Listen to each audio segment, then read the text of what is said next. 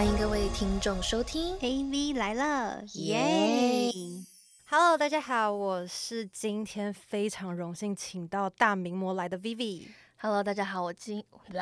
怎么会语塞？是因为我今天要见到大美女的 Ariel，欢迎大家回到 AV 来了。耶！好，我们今天真的又回到了闪闪发光的女孩这个系列，然后我知道非常多听众都很喜欢听我们这个系列，因为都邀请到非常多真的是自己闪闪发光的女孩来上我们这个节目。那我觉得呢，这个节目呢，因为越来越多人听完，我觉得我们势必要请出一位真的身边我很 respect，然后也觉得她这一路上就是很为自己而活，然后也很用力的在生活经营自己的品牌的这样子的一个我的人生的目标的人来上这个节目。那我先欢迎她，那我们等下再介绍她是什么样的一个女孩。那我们先欢迎佑丽出场。耶 Hello，大家好，我是佑丽。谢谢佑丽来耶，真的别这么说，我也是从 Vivi 一开始在做这个 podcast 的时候就有听的，对，也两年半了耶，很荣幸耶对，对我之前也是有有幸，就是可以跟佑利共事到，然后也知道说他私底下就是在工作这方面是真的很努力，然后也都是亲力亲为，所以我确定不是机车吗？没有，我觉得其实要有好的东西，就是需要有这样的要求。对。好 Vivi 是愿意接受挑战的人，我觉得这是他的优点。对，而且我说真的，其实说在工作上，就是要有一点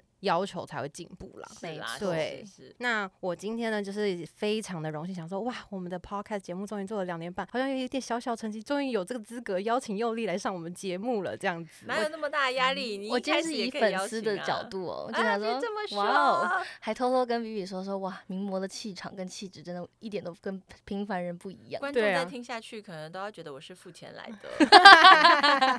好，那我先跟大家介绍一下佑丽呢。其实我觉得她除了大大家都知道她是模特出身，然后之后就是经过这些努力变成名模，然后之后又踏入就是这个电商品牌的板娘的行列。那她现在跟可彤一起共同经营一个品牌叫 HiFi，是一个运动的女性品牌，然后真的是主打非常舒适，然后她穿起来也很 elegant，然后可以好好的去漂亮做运动的一个这样子的女性运动品牌。那我觉得我们前面可以先好好的先访问一下佑丽，怎么样先踏入这个 model 的行列，然后我们之后再聊就是那个品牌的经营之道这样子。你是几岁开始就是进入到就是 model 的这个行业的啊、我刚进入模特儿行业很早，大概是十六岁的时候我就进我第一间经纪公司。那那时候是有一个很红的电视节目叫《蔷薇之恋》，里面的主角除了 ella 之外，三位都是凯沃或是伊林的模特儿。那那时候其实我在高二的身高大概就是一七九左右，哇哦，直接秒杀我们两个人，真的 也秒杀很多男生、哦，秒杀很多哦前男友。真的在高二的时候，我觉得青春期嘛，难免都是会遇到一些不知道自己未来要做什么，那同时也是对自己容貌有很高的焦虑的年纪。那时候刚好看到这个电视节目，就会觉得，哎，我的身高跟他们其实是差不多的，说不定也可以来走走看这一行。心里面呢，其实只是想要把它当做是一个学业外的收入，打打工啊，那可能学着变漂亮一些也不错，所以我就投递了我自己的报名资讯，刚好有一个机会是可以去参加一场比赛，所以在一点点的磨练之后呢，我就上场比赛了。那其实我的出道是还蛮幸运的，出道即巅峰，十七岁的时候我就因此得了那时候法国一粒 Model Look 在台湾举办的名模冠军。对啊，这样说起来好像就是。只是靠幸运刚好被选做第一名，没有，优丽真的很漂亮，她本人真的那天选对老天赏饭吃的我可能真的不会觉得。我还记得我刚出道的时候，在 PTT 被骂翻，因为大家会觉得为什么要选一个看起来这么不会打扮，然后甚至有点老土。然后那时候我记得我就是全身都很扁平，然后哦，因为我是打网球的，所以大腿就比较粗壮，所以也不算是一般人认为就浓眉大眼、高鼻子，然后很漂亮的那种女生。所以在网络上其实是掀起了一顿挨骂，但也是因为这样子，我马上就是在十七岁得冠军的短短一个礼拜之内吧，被这个社会压缩成一位必须要有一个肩膀能够挺起，为自己发声，然后要证明给别人看的一种个性。嗯嗯，因为在那个年代，好像其实优丽算是早几年的时候，那个时候大家就是对于那种审美的那种接受程度是，就好像就只有一同一一种美女，对不对对？那时候其实还蛮辛苦的，因为每一个人都要求白富美，胸部要大，眼睛要大瘦，对，屁股不可以大，屁股要小，大腿要细，小腿也不可以有小腿肌的那种，完全一比一版本的模特儿姿态，嗯也，是对费了一一番时间才说服大家说可以欣赏不同的美。对，因为我觉得像现在我们就是都会欣赏那种各种不同生态体型的女生，然后也会觉得不同长相啊，然后肤色的，我觉得都很漂亮。对，对甚至是内涵部分，就是每一个人都有她的闪光点。我觉得这也是为什么我们做闪闪发光女孩的系列的原因。嗯，嗯就是我们嗯在其实很多各式各样的女生身上都会学到一些很棒的地方。那她的美丽不是说只有被纯粹的外表给定义，所以我觉得这也是我们今天邀请到尤里来一个很重要的事情，是希望透过你的故事，然后鼓舞更多我们的女听众。对，而且嗯优异算是先驱诶，因为你其实，在那个时候就已经开始为自己的美就是而战斗这样子。哎、真的哎，对啊，小小战啦，不敢跟大家大大的战。好，那那尤丽，那你在当就是十十六岁入行，然后十七岁爆红，然后开始进入这个行业之后，因为我觉得就是有遇到什么样子的有趣的故事可以跟大家分享吗？呃、我觉得这一段时间我的个人经历其实很是很难被复制的。那很多人可能也会觉得十七岁就出道是很幸运的事，当然是很幸运的事。可是大家可能比较没有看见的是，一个十七岁的女生是如何从学校单纯只要嗯考试、面对升学压力的生活，在一夕之间就是几个小时之内的比赛，隔天变成一个必须每天从早到晚接受摄影机，可能同时是七八架摄影机，然后七八支麦克风嘟在你的嘴边，然后问你非常犀利的问题。因为那时候苹果日报刚刚来台湾，嗯那其他的现在讲起来真的好老，苹果日报都不见了。我们有在看我有，我有，我有看评论，而且那时候是我最爱的那个媒真体的。吗？因为那时候的所有真的是耸动、惊吓的标题，你们能想象一个十七岁的女生？哎，现在好像还好吼。呃，在那个年代相对保守的年代，我还记得我第二天的采访，就有一个女生问我说：“你还是处女吗？”这种对一个青少女来说是蛮蛮敏感欸的很。对啊，蛮敏感的问题，那我那时候就是其实也是比较单纯，没经过大脑就回答说对啊，然后隔天的封面就是 十七岁处女膜之类的，被下了一个很难听的，这真的很像台湾媒体会讲的是的下的标题耶，他给我双关那种双就是那个谐音梗，厉害的，对不对？真的。十七岁冠军处女膜什么什么东西，但是我还记得我当下对这些呃这么耸动的标题是心里充满了排斥、是恶心，但是隔天我还是要继续微笑面对的一种心情。那当然也有经历过一段很爱丢，想说为什么我每天都要这么辛苦？我自己认为那时候有遇到一个蛮不错的贵人，一个记者，我还记得她是电视台记者，哪一台我已经忘了，但是她也是一个蛮年轻的女性，可能二十多岁而已。她在看到我很疲惫的神情，然后甚至有点不开心的时候，她就把我拉到旁边。她选择不在新闻媒体面前向大众说林佑利摆臭脸，或是林佑利不合作等等的文字，他是选择把我拉到旁边，然后告诉我说：“佑利，我知道你很累很辛苦要工作，但是我们还是希望你可以在大家面前可以展现出你阳光的那一面。那我们也是很远来到这边，他就告诉我他其实也是来工作的，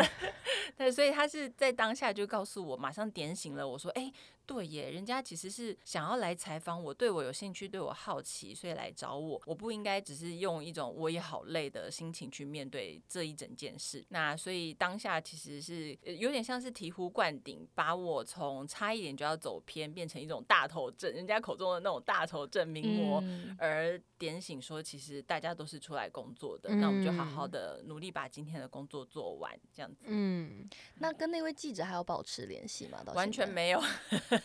因为那个时候是完全不能私底下跟记者有联络方式的，嗯。经纪公司管得很严，不像现在每个人都可以跟你私讯。了解，嗯。嗯，我觉得那个时候算是优以前也算是一个学习能力蛮强的人呢、因为其实嗯。对于一个十几岁还没有二十岁的小孩而言，现在我觉得都算是小孩了，就是真的算是要又要面对这种工作，然后自己又要面对自己那种青少年转大人那种议题，然后还要这样子回答。如果有人这样子讲的话，搞不好就是有一些青少少女会觉得说，哎、为什么要这样讲我？就逆反心理这样。但我现在看，现在女生马上就说自己是处女还是不处女这件问题，好像完全都 不会有人觉得很尴尬，变成一个很可以侃侃而谈的。我觉得现在的风气跟以前真的是差很多。对，现在 Gen Z 美眉都就是非常侃侃而谈自己的一些恋爱的之类的对啊嘛，这也是嗯我们该学习的地方。我可能还 还没有到那个程度。我我们我跟 Arrow 好像也没有，就是我们有时候也是会被吓到，想说哦怎么会这样，怎么这么赤赤裸这样？不是在那个 podcast 的节目也是有一些蛮刺激的话题嘛？对对对，男女之间的。对对对，我们有就是尽量的分享啦，然后可是呢，就是也有慢慢的一件一件穿回来。再低调也分享不下去了，就是感觉太隐私这样子。我觉得还是收敛一点比较好。我 我以一种长辈心情，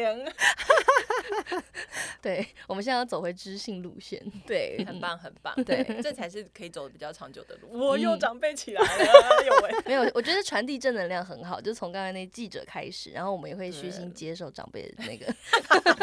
过来人的教导。我们我们也需要学习，就是右一这样子，就是马上学习错。没对，错对那佑力，你觉得在就是这个名模的这个路上，就是确实是经历了很多就是辛酸苦辣嘛？那在当了名模，因为我记得我之前前几年在也是在经纪公司工作的时候，那个时候的我就是对于佑力是名模这件事情是一个仰望、欸，就会觉得说哇，姐姐真的是经历很多事情才会变成一个名模。因为我觉得其实要在一群女生里面，你除了要情商够高，长得也要漂亮，那也要就是懂得做人，才会真的成为名模。不是说你真的长得漂亮，你就可以当名模这件事情，要实力这样子。嗯所以就是觉得说，哇，佑丽真的是那个时候其实小小的心里就会觉得，哇，是一个很值得女生学习的榜样这样子。感谢你。，对，再来呢，我们就是直接进入到佑丽的现在经营的主要的这个品牌 HiFi。就是其实刚刚一开始聊就是名模这件事情，佑丽也算是误打误撞，然后天选，然后进入到这样的行业。当然就是说自身条件绝对是很好。那其实做品牌，其实我们大家也知道，就现在电商就是非常多人在做，不管是网美啊，或者说甚至是小明星到大明星，大家都会想要一起来参与，就是这个就是赚钱的行业。那其实这件事情它就是跟老天赏饭吃又不一样了，因为你可能要需要很大的努力，然后你要了解这个市场，然后你要做出自己的特色。那其实我们就想要了解一下，为什么佑力会想要从名模这个角色，然后进入到电商的一个产业中。我还记得我很小的时候，我就看着那时候的身旁那些三十四五岁的模特，我心里就想说：天哪，他们年纪这么大了，还在当模特。所以我一直都觉得模特的年纪，从很久以前我们就已经被灌输，它就是以以一个靠青春来换取金钱的工作，那一定是很短暂的。虽然到后来有接触一些电视啊、电影啊，或是呃任何跟演艺事业相关的呃产业，还是会觉得它似乎并不是一个那么容易就可以走得长久的工作。嗯，所以嗯当下就当然面临了一些焦虑，尤其是将近三十岁左右的事情。那那时候也开始渐渐了解到品牌建立这个工作内容是对我来说很有吸引力的。不过一开始我真正想要做的并不是做一个品牌，我只是想说，哎，电商看起来蛮容易的，在我在大概七八年前，它是一个非常门槛很低，但是又不会很难做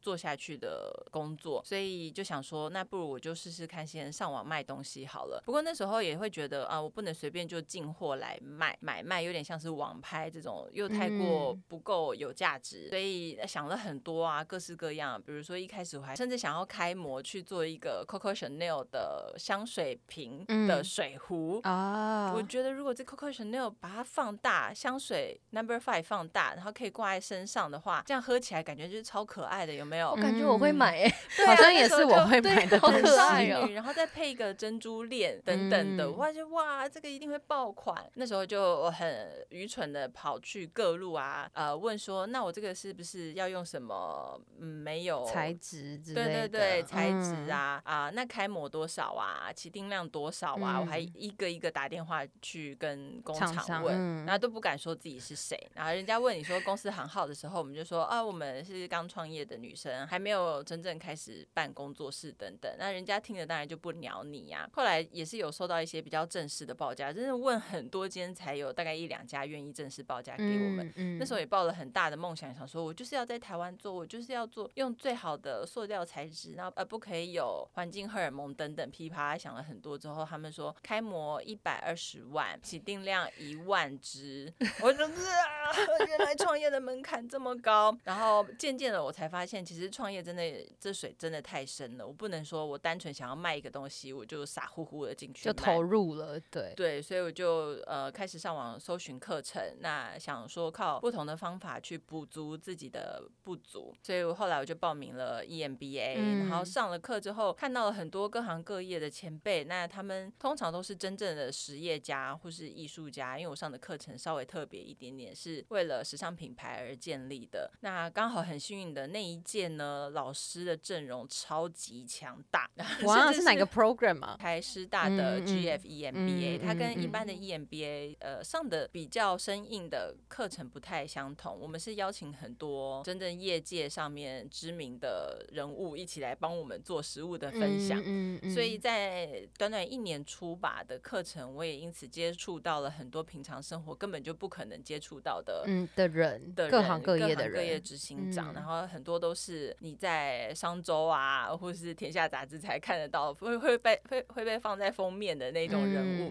嗯，嗯那那那时候其实自自己的也蛮浅的，我甚至还没有创业，我只有写一个很简单的创业计划书，呃，九宫格之类的。但是在整段时间呢，我就说是说实在，我的记忆力非常的差，但是整段时间学习到是一种潜移默化的品牌感。嗯嗯，所以到最后真正在创立品牌的时候，我就可以很快去分类说，哦，哪一些细项像供应商，我要回去嗯翻哪些书籍，那我需要找啊谁请教？那如果是品牌建立的话，我又要找谁等等？那可能嗯又要设点啊，或是开展各种不同的通路的话，我要该怎么样找资料？嗯，其实，在那上面学习到的东西，并不是每一堂课你都很实用。但套一句老师讲的话，你上一年的课程或读十几本书，你只要有一句话可以用在你自己的身上的话，那就是非常值得的。真的，而且我其实因为我之前有机会跟佑利就是在 HiFi 工作嘛，那我觉得佑利其实在很多经营上面是真的很，你很愿意就是向很多人请教、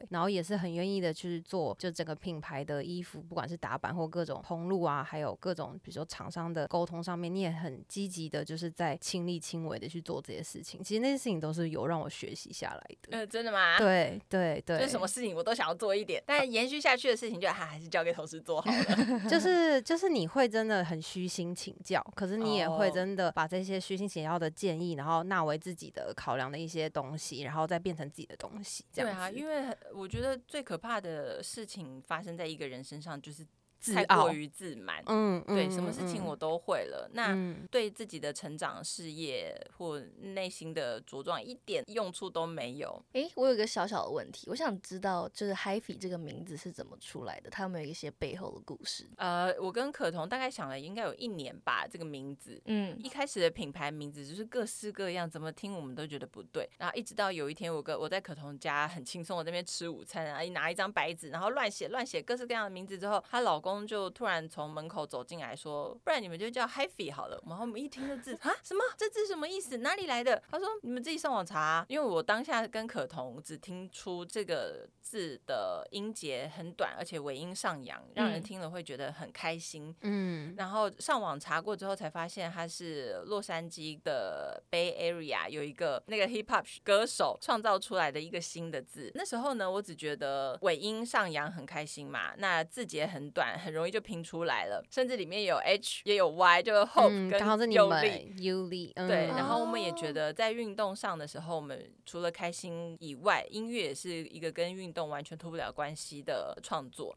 所以就很很喜欢这个字，我们就把它设定成品牌名字了。哇，诶，嗯这个听到以后才会知道它的后面的意义。不过居然是可彤老公，就是那突然原来是可彤老公，对。但后来我们就呃 h a p p y 一直做下去之后，发现那个 Hip Hop 的音乐其实是蛮地下的，地下的 Hip Hop 的。后来就觉得，嗯，好吧，那或许我们也可以不用跟那个这么 follow 他的这个 原本的对对对的精神。不过我们就单纯喜欢这几个字，谁说一定嗯要有一个非常伟大的故事在品牌背后？嗯没有啊，我们俩可以自己创造出这个品牌的故事。嗯，没错，而且我还记得，就是佑丽跟可彤在一开始创立这品牌是前期的时候，就是非常用力的在拍摄那个运动影片，哦然后跟真的是很带动大家，就是你们的这个运动的这个族群的女孩们，就是一起运动。其实我们是先开始很无聊的，我记得那时候好像就是很喜欢运动吧。什么挑战哦？就哎，其实我们俩是先开始拍运动影片，然后突拍着拍着，对，嗯拍着拍着，哎，每天都有人在看，然后而且点阅率就是没事就是几十万，这样子，我也被吓到。嗯之后就变成这件事情是每天都要 PO，哎，其实现在想起来真的很累，每天他剪一支，我剪一支，各剪各的，所以两个人虽然影片是一样的，但是内容是不一样，因为他剪他的风格，我剪我的风格，嗯然后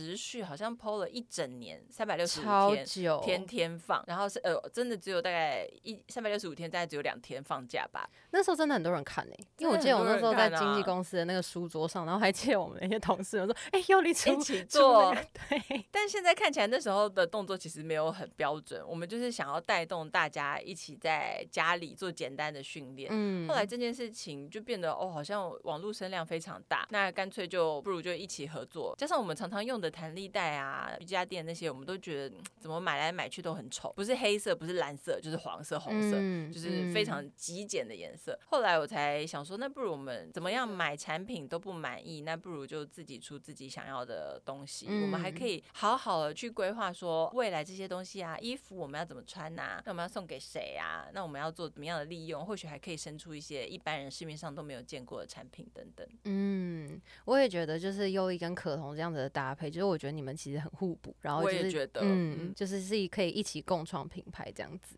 对，而且我们嗯俩还没有大争执过，我觉得也很哦难得哎、很厉害。到现在都还是嗯朋友，还有 还有联络。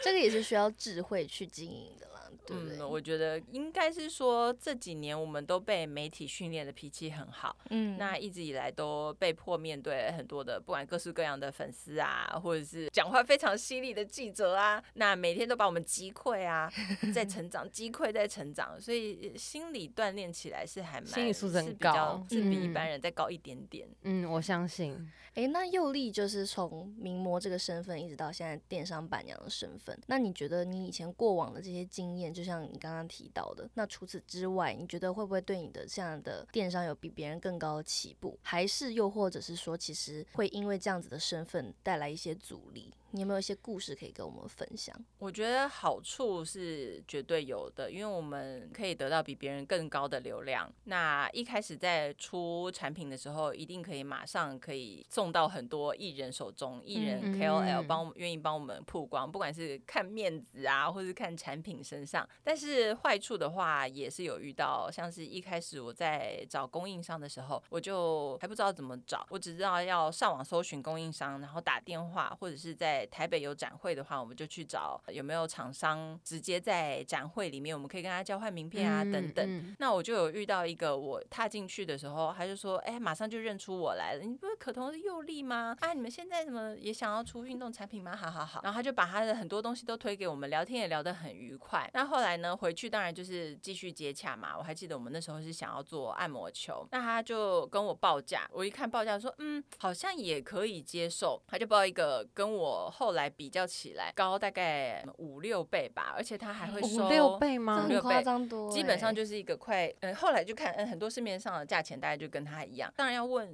考虑到品质上的问题，我说这是你们自家工厂生产的吗？他说对啊，对啊，当然是自己生产的。那你们有没有什么相关检验吗？我说这种东西没有在做检验的。然后他就说，哦，如果你要订的话，我们一开始会先收你一个开机费，然后再收这个那个，呃，一大堆费用加起来呢，就是呃，就是我刚刚说的市面上一个售价。就是差不多市面上一个售价，然后后来才觉得，哎、好像哪里不对，然后回 email 也都回的很慢。那报价的时候，就是、有时候先加这个费，然后又过了两天又说要加另外一个费用，这样子。那虽然讲话聊电话的时候都很愉快，他有些东西甚至也不在 email 里面讲，他就打电话来跟我讲。后来我就持续的在网络上继续寻找不同的供应商，后来才学习到，其实一家工厂通常它能做的产品就只有一两样而已。毕竟如果你要做不同的产品的话，话，它的机器就需要非常非常的多，所以像我们当初一去看的时候，它一个商家可能里面有五六十样产品，就必须直觉的想到这可能不是他们自己生产的。嗯，后来果然，我在上网搜寻的时候，我打电话跟他们说，他们一接起电话就知道我要问的规格是什么。他说：“哦，你是不是就是想要做那个几公分跟几公分的按摩球的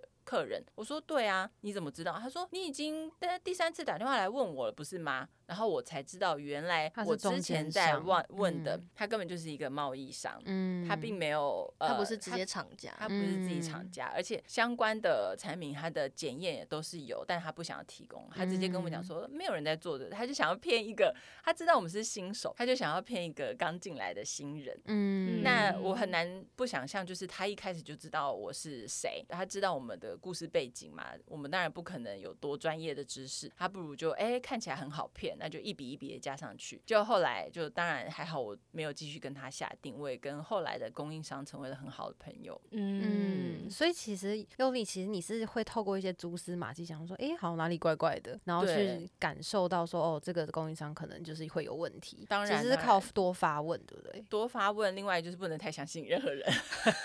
我觉得真的 做功课也非常的重要。那后来我的论文也是写一个供应商。为主的论文，我希望可以把整个公司在供应链方面做一个很完善的规划，然后甚至是在流程上面跟排程、时间排程、那数量啊、成本啊这些都。都要规划的非常清楚之后，我们才做货。嗯，这确实是很值得学习耶。没错，对，而且真的是走过来的人才知道这个之中的这些坑有多少。对，差一点就被骗了好几万。嗯，而且这个整个做完之后，感觉好像因为你还要就是定定价，然后整个真的要卖出去，然后还要包含就是 everything，就是不然有可能就没赚，对不对？定定价这个后来也是跟着人生中的贵人学到了很多。嗯，因为我觉得这都。都是每一个环节都好像不能错，不然就真的是赚不到钱。何止不能错，应该说对，当然不能做错。可是你要做到好，是真的非常的难，都有非常深的、非常深的一套理论跟实物要学习。嗯，那这位贵人是怎么出现的呢？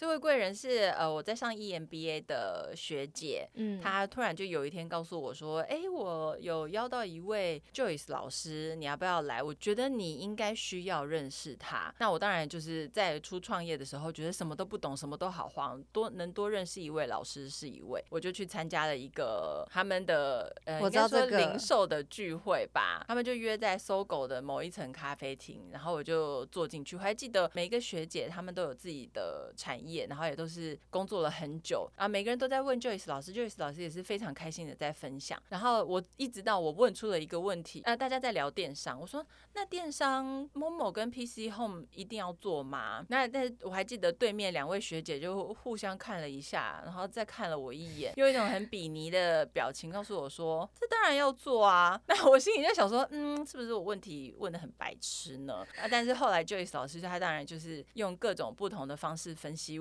答案给我听说，当然不是一定要做啊，所以我还记得我当下就是以一个看起来非常蠢，然后被学姐呃很不看在眼里的一个 女小白电商小白，对。但后来 Joyce 老师就用他的温柔暖化了我。那后来我也跟着 Joyce 老师上了各种不同的课程，嗯，包括原来行销采购，然后甚至是通路的拓展，然后还有电商跟数据的连接等等，几乎他把把所有我不懂的事情都开了一门课，然后带着我一堂一堂，甚至有时候还不收我学费。我觉得更难能可贵的是，呃，在上课的时候，你可以感觉得到老师他是用他的热情在教育你，他是真心诚意，无处不想办法把你从创业的辛苦的深渊拉出来，然后告诉你各种好用的工具，还有各种厉害的人脉等等。嗯呃，虽然老师他没有小孩，他也不需要靠教育来赚钱，但是你。更可以因为这些种种的小细节看出老师他很愿意把自己不管是精力啊时间投入在你身上，那这个都是我们创业时常常很需要的一种温暖的能量。嗯嗯那老师呢，他就是一种很很令人安心的存在。虽然我有时候可能不常会跟老师碰面，但当你一旦有问题的时候问老师，老师真的就是很热情，刀枪匹马跑过来告诉你说，你把这些东西算出来，我帮你，我帮你找答案等等的。有，我记得又。那个时候就连海比创立了好多年，也都还是很努力的，就是好像每个礼拜还是多久都会去上一次课。对我就是一直在进修嗯，又回到对上课，因为我觉得我的第一个是记忆力真的很差，第二个是现在产业变化真的太快了。就算你人生在产业之中，你可能也还是有很多的资讯是没有办法及时获取的。嗯嗯那不停的上课真的是对我来说是最好的解决方式。嗯，而且我记得优力还会就是对员工也很好，然后都会让员工也可以去参加上这个课。哦，我觉得很必要啊。。对，就是有一些员工训练，对，老实说，我真的不是电商里面厉害的人，或品牌里面厉害的人。那我甚至希望我的员工可以比我更厉害，嗯由他们来带领我，这样我哎岂不是 你就可以躺着。更轻松了吗？所以我就是除了我自己去上课之外，我也是一直鼓励大家，哎，你有觉得不错的课丢给我啊？你想上，我当然会赞助你去上，说不定我也可以一起上等等。嗯，我觉得一个好的老板就是希望员工也可以一起成长。对，我我希望他们长得比我还大，比我还快，最好叫我做事就好了。最好你就是在家里用着手机就可以了。对对对对对，最好他们叫我说，你还是不要动好了，我们来做就好了。哎、所以等于说 HiFi 的成立前期，其实佑利同时还是在上 E EMBA，是这样吗？他不是只有在上 EMBA，，他说 EMBA 还有 GIA，然后还有一大堆有的没的，还跑去跑马拉松。对啊，其实很多事候，人生很丰富哎、对，嗯，但我觉得运气比较好的是，哎、也是跟大家比较不一样，是我没有做办公室的工作过，所以我嗯的时间当然就是比较可以弹性的安排。嗯但另外一方面不好的就是，当自己成立公司的时候，就是有一些制度我可能就不太了解，就常常嗯会被我废除 啊，这个不用吧，讲一声就好啦之类的。对，这样子也是很弹性，就是员工也不会，因为有一个快乐的工作环境其实很重要欸。我也觉得，因为我们品牌就是想要带给大家真诚、快乐的运动，嗯让自己嗯变美、变健康，不要是以前的什么嗯，用那种反讽的语气啊，嗯或是你要有背负着巨大的压力来做你想要做的运动等等。嗯，嗯所以公嗯司的环境很重要。对公司的文化从这边开始建立起来。对，嗯对，那其实我觉得我们在节目最后尾声，其实我们也帮很多听众提问，因为其实很多听众其实每次在这些系列中，他们最想要知道的是，除了这些创业的故事，那还有一个就是很重要的是你怎么去平衡你的生活，还有就是说你刚刚提到这么多进修，包含 GIA、EMBA，因为其实这些东西都是很耗费时间，而且你也需要花精力跟脑袋去认真去做的。那我觉得优丽是一个很好的代表，因为他是一直不断在进步的人。嗯，那你有没有什么一些掌握时间的一些秘诀可以分享给我们大家？呃，我有点难呢，因为我一直觉得自己很幸运的是，我在做我有兴趣，那刚好也擅长的事。可是我知道有些人他们擅长的事跟自己的兴趣可能完全不相同。嗯但我觉得我还是常常会把赚钱跟兴趣分开。该赚钱的事，像是学 HiFi 啊，或者任何跟品牌经营相关的事，我都会比兴趣还要更努力的去学，因为真正是我金钱来源。但像 GIA 呢，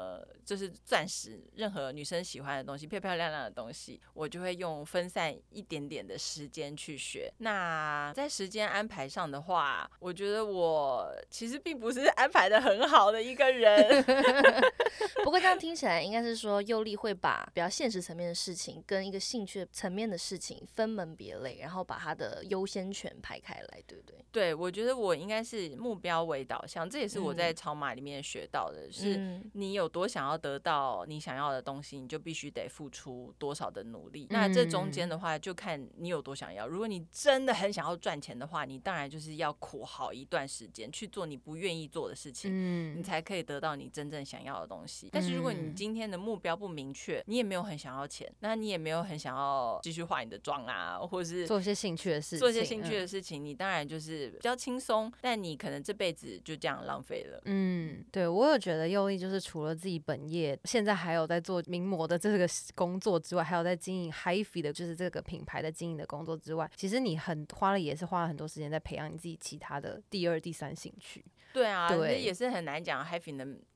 说不定哪一天就倒了，也不一定。没有啦还，是转型变成钻石产业？就是我曾经有想说买 Happy 送钻石，但怎么样都想不起来这两个的呃关联性，所以就啊算了算了。但我觉得现在的人才永远都不是单一的人才，嗯我们需要是梯形人才，或是更多种。一个人绝对不能只有一个单一的嗯专长。嗯那尤其是在电商产业。所有事情都不能安排在同一个职员上，最好嗯一个职员他可以懂三样事情。那如果他真的专精的话，他也必须要懂跟他一起合作的项目的同事的一点点小小的，即便是基础也好，你在沟嗯通上比较无碍。嗯嗯，有，我有觉得就是优异在挑选员工上也是很希望大家可以各个多方面发展。嗯，如果有任何听众就是有想要加入那个对 Happy 很缺人，对，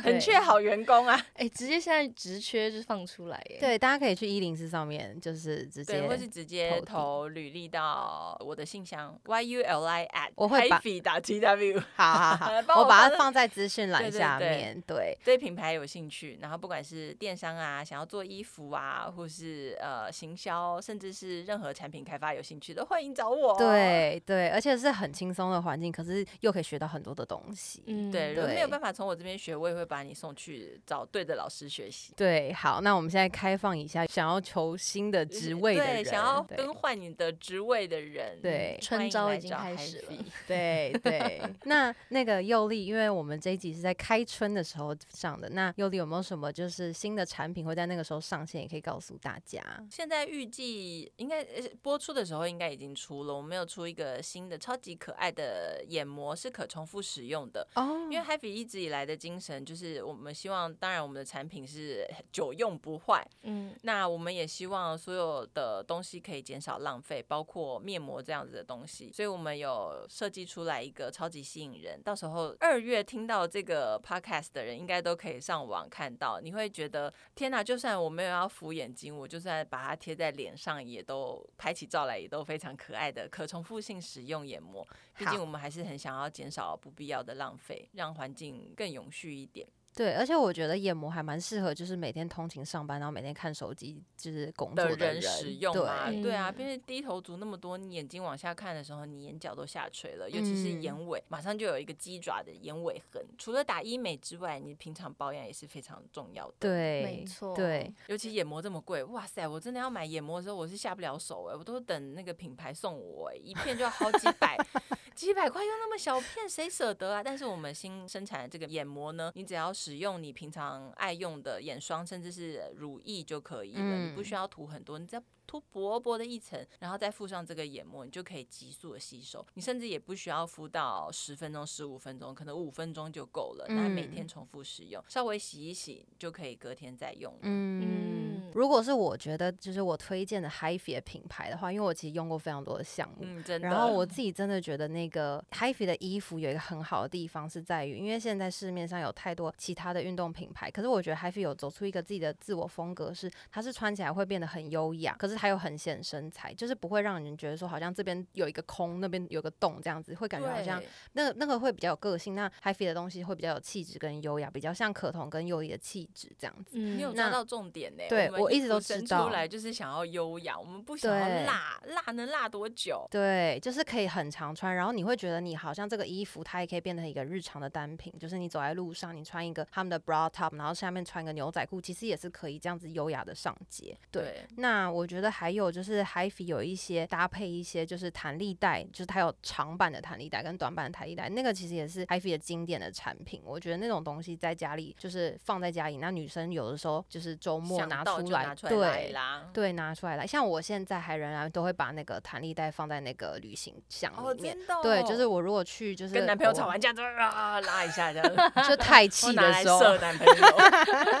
把他绑起来。对，就是有非常多好用的东西，然后还有包括有一些小小的那些就是化妆品，你的那个护唇膏，其实当时我觉得超好用哦的欸、，护护唇膏是每个人都在敲碗，什么时候还有出更多对，而且那味道超好闻。我们也觉得很惊讶，一开始只是想出来自己用，没想到大家超级喜欢我们的彩妆品。对，那个护唇膏很好用，然后还有一个很就是小巧，可以放在包包小包里面的那种对小粉啊饼。最适合你用 Chanel 小费包里面，对啊，是要装一盒对啊，前几天买的那个直接可以放进去。我对当、我啊其实那天就有把它放进去，好方便哦、对，就是现在女生包越来越小嘛，就是除了妈妈会有一些比较大的包之外，其实我觉得年轻的女孩就是就喜欢拎一个小包。那我觉得 HiFi 很多就化妆品都可以放在上面这样子。对，我们的设计都是轻轻巧，然后除去不必要的设计。毕竟我们女生天天要背的包三公斤、五公斤都有了，你还要再加一整盒粉饼的话，肩膀的重担能负荷吗？真的人都歪了。所以我觉得 HiFi 还是有非常多的东西，然后我们会把那个 HiFi 的那个啊、电商的这个连接、网站连接放在我们的资讯栏下方。还有我的 email 哦，哦 对想想要加入 Happy 的，欢迎寄你的履历到 Yuli at Happy tw 对 Yuli 是 Y U L I，然后呃 Yuli at at Happy。哦 at HiFi。大 T T W 对对对对对对，好，那我们就是再放在下面的资讯栏。那如果有想要转职的人，也可以欢迎投递简历。没。错，欢迎大家的加入哦耶！那就今天就谢谢佑丽来，然后就是希望我们未来还有机会可以再请到佑丽来再讲别的项目对对对，没错。那我们同时也要祝我们的听众朋友新年快乐，新年快乐！对，然后请大家继续 follow 我们 AV 来了的 Instagram 官方账号，然后请大家继续支持我们的 kk box spotify apple podcast google podcast sound on 那为我们打五星好评哦好谢谢大家然后谢谢尤力来拜拜拜拜